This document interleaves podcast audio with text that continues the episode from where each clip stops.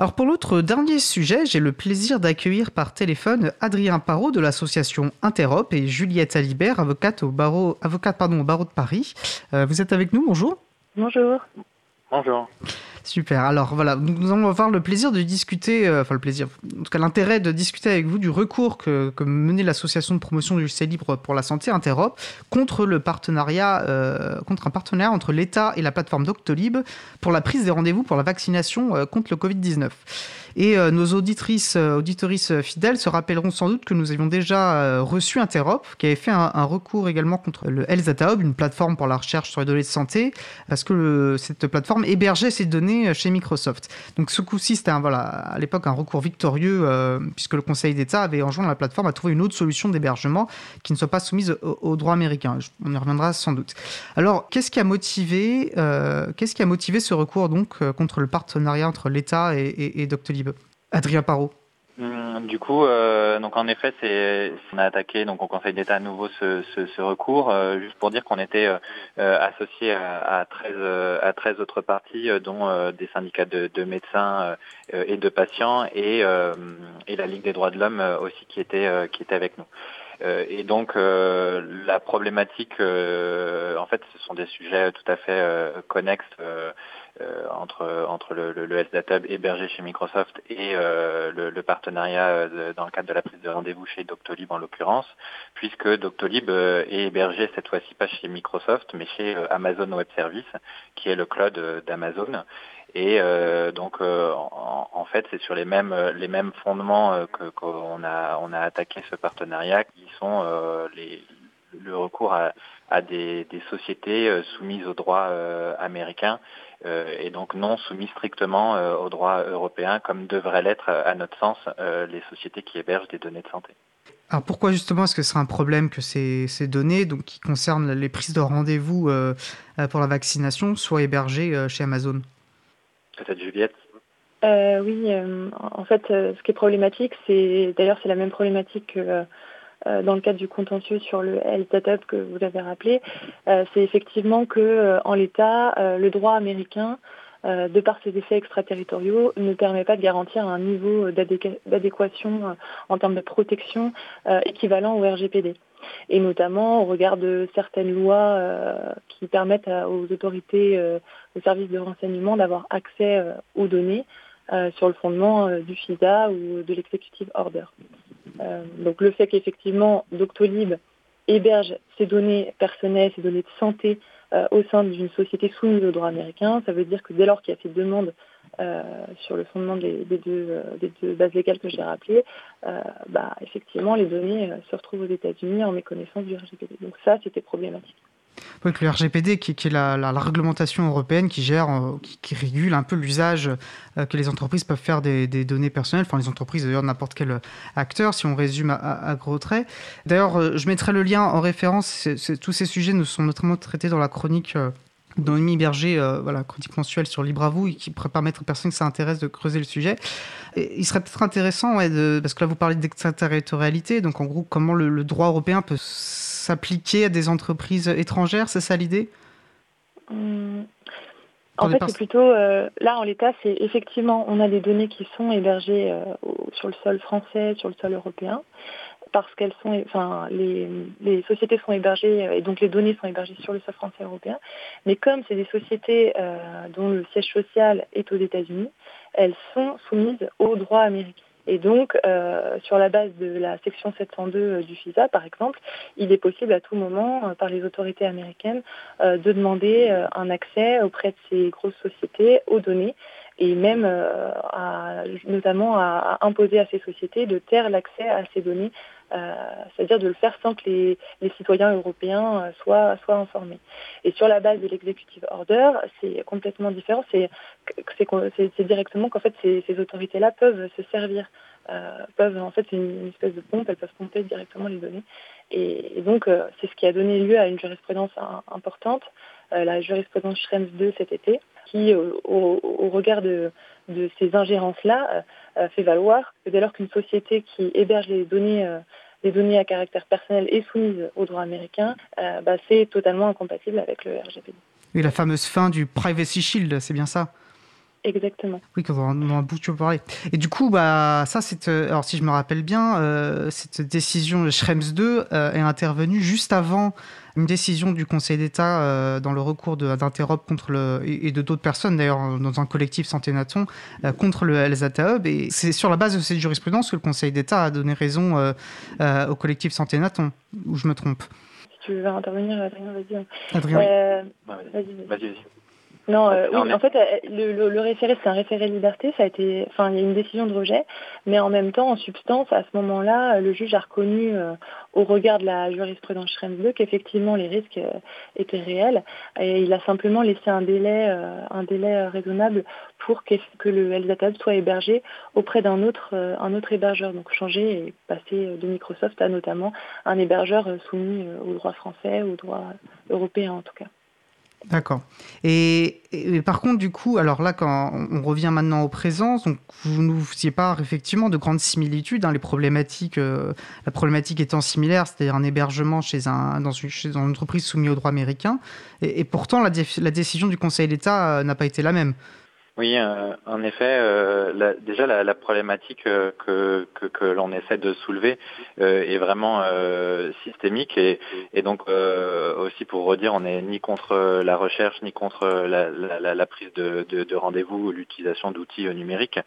par contre, on veut vraiment faire faire prendre conscience des risques liés liés à, à, ces textes de portée extraterritoriale, donc qui s'appliquent sur directement sur, sur sur le droit, enfin sur sur les serveurs euh, hébergés, même si les serveurs sont hébergés euh, euh, en France. et donc, en effet, la, décision ne va pas exactement dans le même sens que celle du Conseil d'État, enfin de la précédente décision sur le sur le HDH, sur le Data Hub. dans le cadre de cette de ce recours, on a demandé plusieurs fois à ce que la CNIL à l'écrit et, à l'oral lors de l'audience. Juliette Alibert l'avait fait en tant qu'avocat, les parties l'avaient demandé que la CNIL soit saisie euh, pour que la CNIL puisse donner euh, un avis euh, dans, un cadre différent lors de l'audience au Conseil d'État en octobre dernier. C'était sur les entrepôts de données de santé que la CNIL avait donné son, avis, donc un sujet connexe parce qu'il y a de l'hébergement de données, mais c'était pas exactement le même cadre. Donc on, on voulait un avis juridique de la CNIL sur l'hébergeur, en l'occurrence Amazon, et ça malheureusement on ne l'a pas eu on n'a pas réussi euh, à l'avoir.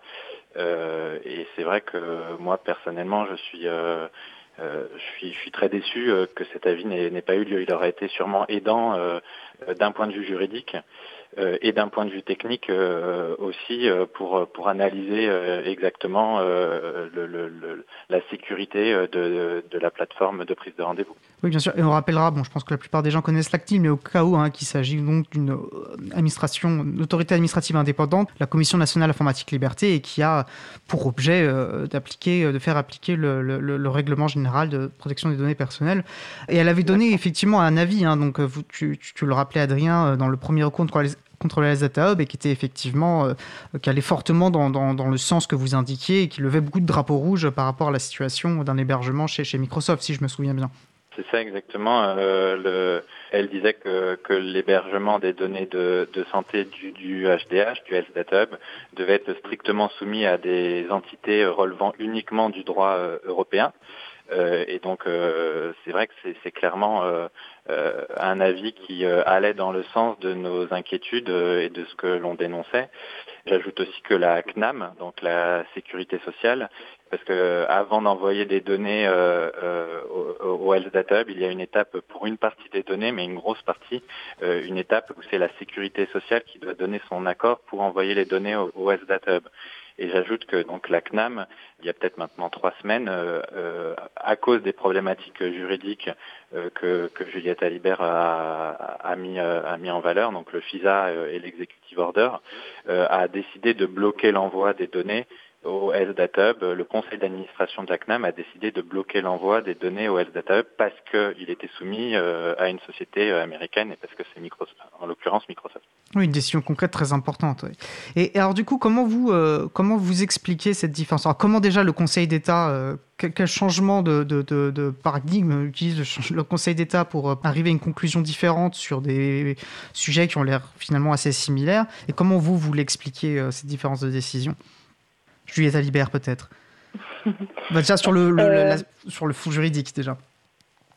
Bah, alors c'est vrai que hum, d'emblée, ça s'inscrit effectivement dans la lignée du contentieux sur le LDATAB, mais en même temps, il y a des différences qui sont essentielles, qui sont majeures, puisque, alors d'une part, les données euh, traitées par euh, Doctolib, euh, elles sont pas elles sont pas pseudonymisées comme c'était le cas sur l'USDATAB et ça c'était important de le marquer parce que du coup ça veut dire qu'elles sont directement identifiantes. Donc ça c'était un point vraiment différent. Ce qui s'est passé c'est que le juge a considéré dans son ordonnance que d'une part les données de prise de rendez-vous dans le cadre de la politique vaccinale, dans le cadre donc du partenariat entre le ministère de la Santé et Doctolib pour gérer les rendez-vous, euh, sur les, pour prendre, pour prendre rendez-vous pour les vaccins, n'étaient pas des données de santé. Donc ça, ça, a donné lieu à, à ce moment-là, en fait, lors de l'audience, il y a eu un long débat. Euh, les parties, moi-même, on a fait valoir qu'effectivement, c'était bien des données de santé, puisque directement, le fait de répondre à la question, est-ce que la personne a eu une première et une deuxième injection ou non, euh, ça renseigne bien directement sur l'état de, de, santé de la personne, mais même indirectement, puisque les personnes, dès lors qu'elles ont un compte associé préexistant, il suffit de croiser l'ensemble des données, puis on, sait effectivement, notamment si elle était enfin pourquoi euh, elle, a, pu avoir une, première injection en tant que public prioritaire. Enfin rien qu'au moment en fait où elle se fait vacciner, euh, on peut en déduire que du coup elle était public prioritaire parce qu'elle souffrait d'une pathologie importante parce qu'il y avait une liste de pathologies euh, pour avoir droit au vaccin. Donc ça c'est un des un des raisonnements du, Conseil d'État. Peut-être Adrien pourra me compléter, mais vis-à-vis duquel on est extrêmement inquiet parce que ça signifie donc qu'aujourd'hui les données que sont les rendez-vous ne sont plus considérées comme des données de santé ou en tout cas ça ouvre cette brèche-là. Alors là, on nous dit que c'est que pour la politique euh, vaccinale, mais ça ouvre cette brèche qui est très inquiétante, et du coup, ça, crée un risque majeur d'atteinte euh, demain au, secret médical. Et ensuite, euh, mais peut-être, je ne vais pas être trop long, on, peut en discuter après, mais ce qui s'est passé, c'est que le juge, dans sa décision, a fait valoir qu'il y avait des garanties contractuelles suffisantes, notamment un contrat entre Doctolib et Amazon qui permettrait en tout cas a priori à Amazon de notifier la société Doctolib si elle avait des demandes d'accès par les autorités euh, américaine, ou en tout cas d'essayer de s'y opposer. Alors même que quand on lit le FISA, par exemple, on se rend bien compte que de toute façon, euh, sur la base de ce texte, euh, les autorités américaines peuvent directement demander à Amazon de taire ces demandes. Donc on ne voit pas vraiment comment, euh, en quoi c'est une garantie. Et en termes de garantie technique, euh, ce qui a été euh, mis en, valeur par l'ordonnance du juge, c'est qu'en fait, il y avait de toute façon un jeu de clés détenu par une société tierce de confiance et que ça suffisait. Mais si vous voulez, lors de l'audience, il y a eu deux heures d'échange sur les aspects juridiques et aussi sur les aspects techniques. Et j'aimerais vraiment que Adrien puisse compléter juste ensuite sur tout ce qui était chiffrement. Et, en fait, c'est vrai que dans l'ordonnance, tout ça, ça est réduit en, un, tout petit, un tout petit paragraphe. Et je trouve que c'est dommage en fait parce qu'il y, a énormément de questions qui étaient posées et, euh, on a fait valoir effectivement que la devait être saisie et, ça n'a pas été le cas. on voit déjà aussi, euh, pour rebondir sur le fait de la vie, un manque de la vie de la CNIL, et on voit bien, euh, on devine même sans être spécialiste du sujet, tout l'enjeu qu'il peut y avoir à considérer qu'effectivement, que les données de par rapport à un rendez-vous médical puissent être considérées comme des données personnelles et tout le danger qu'il y a à considérer qu'elles ne le sont pas, qu'elles n'ont pas cette sensibilité-là. Et effectivement, il faudra, on sera vigilant à voir les évolutions euh, jurisprudentielles qu'il pourrait y avoir par rapport à tout ça. Alors effectivement, en suivant, et je pense qu'Adrien aura beaucoup à nous dire là-dessus, euh, et sur un sujet qui est difficile, hein, celui de la cybersécurité. Donc si j'ai bien compris, donc pour, pour reprendre les propos de Juliette euh, Alibert, une des justifications pour dire que, finalement le contrat euh, était OK par rapport au, RGPD, c'était de dire que voilà, il y avait des clés de chiffrement, donc que les données n'étaient pas accessibles à moins d'avoir ces, clés pour déchiffrer les données. Mais évidemment, Interop a fait un, travail de fond très important pour montrer finalement que non, c'était pas satisfaisant d'un point de vue de sécurité. Euh, voilà, donc Adrien, tu as la lourde tâche voilà, de rendre accessible à des personnes non compétentes, non spécialistes de la cybersécurité euh, tout cet enjeu. Euh, euh, donc en effet, pour euh, rebondir juste rapidement sur les, les, rendez-vous, je, les, le, dire que les rendez-vous ne sont pas des données sensibles et des, données de santé ne s'appuie sur aucun argument en lien avec le, RGPD, avec le règlement de protection des données. Le RGPD définit des données de santé comme étant en lien directement ou indirectement avec un état de santé. Donc déjà, la définition est très large pour volontairement pour être protectrice pour les personnes. Euh, la CNIL et l'ordre des médecins dans un euh, commun euh, avaient clairement dit que les rendez-vous sont des données de santé. Et, voilà, encore une fois, dire que des rendez-vous de vaccination ne sont pas des données de santé. Alors, est-ce qu'un rendez-vous de gynécologue, de proctologue est une donnée de santé? Est-ce que le cardiologue est une donnée de santé? Enfin, c'est des, des, sujets. Je, pense que c'est très dangereux de commencer à différencier des, données de santé comme ça un peu de façon euh, euh, enfin sans fondement réel euh, juridique. Et je rajoute aussi que le secret médical, c'est le fondement de la médecine et que c'est parce qu'il y a un secret, parce que les gens peuvent, les personnes, les patients peuvent parler librement, que on peut faire une médecine de qualité. et il faut garder à tout prix ce, lien de confiance entre les soignants et les soignés. Donc c'est vraiment ça, c'est et c'était déjà ce qu'on défendait pour le Health Data Hub, c'est ce fondement même de la confiance de la relation de, soins. Sur le chiffrement, euh, du coup, euh, ce qui se passe pour les, rendez-vous, et donc c'est tout à fait détaillé euh, sur le notre sur le blog d'Interop.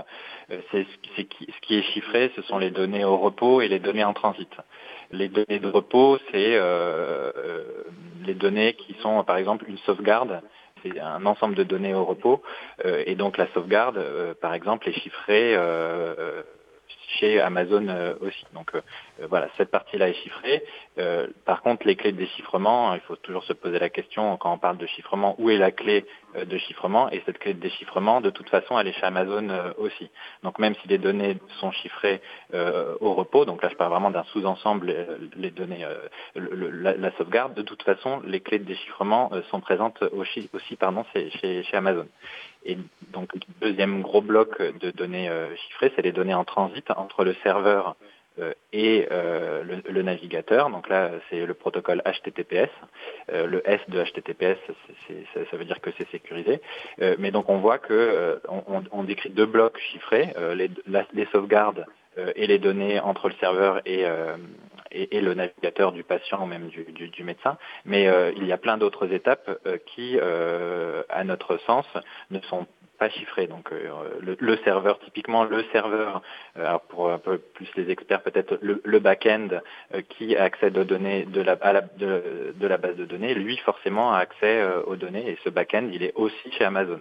Donc euh, voilà, il y a une partie des données à un moment donné, pour être euh, résumé, où les données sont de toute façon déchiffrées sur le serveur euh, d'Amazon.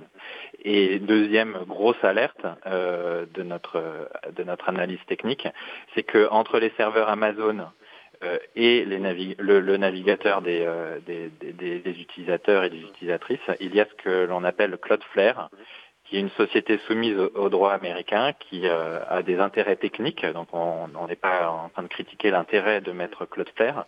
Par contre, la problématique de Cloudflare, c'est que euh, cette société et les serveurs de cette société euh, américaine voient toutes les données passer en clair euh, aussi. Donc il y a ce, ce et ça c'est aussi un appel euh, un peu peut-être aux plus geeks euh, de, de, de qui, qui écoutent et peut-être même la CNIL de parler de Cloudflare et d'expliquer sur les réseaux de, de c'est vraiment un point central qui présente une faille de, sécu euh, très importante.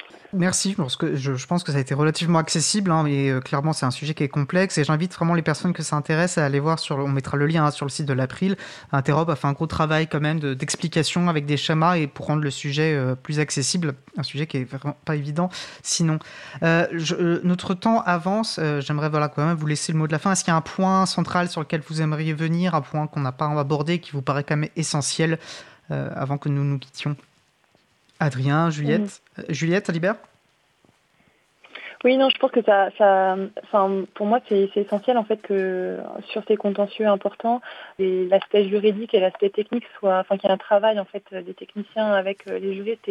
C'est vrai que ça a été un, travail de fond euh, très important qu'on a pu mener euh, ensemble avec les parties, notamment avec Interop, pour faire valoir les enjeux en termes de, de garantie technique.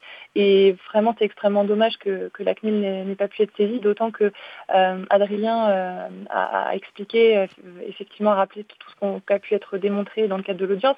Mais ensuite, euh, il y a eu un gros travail parce qu'il y a des journalistes d'investigation qui notamment sont venus à l'audience, hein, France Inter, euh, une journaliste et qui s'est saisie elle-même de la question, euh, qui a fait les mêmes vérifications que celles que Interop avait fait et avait présentées à l'audience.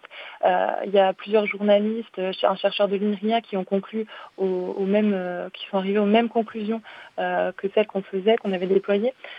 donc ça, montre bien que c'est important qu'il y une montée en compétences et en tout cas euh, vraiment un travail entre les, juristes et, les, techniciens, euh, je ne sais pas comment les appeler, les geeks, euh, sur ces sujets-là, parce que ça, permet de, mettre en exergue, enfin de, faire valoir l'absence de garantie, mais de, façon très concrète.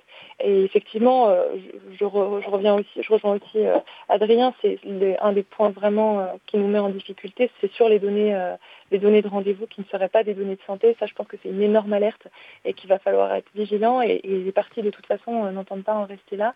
Euh, c'est infondé d'un point de vue euh, juridique, en tout cas à notre sens.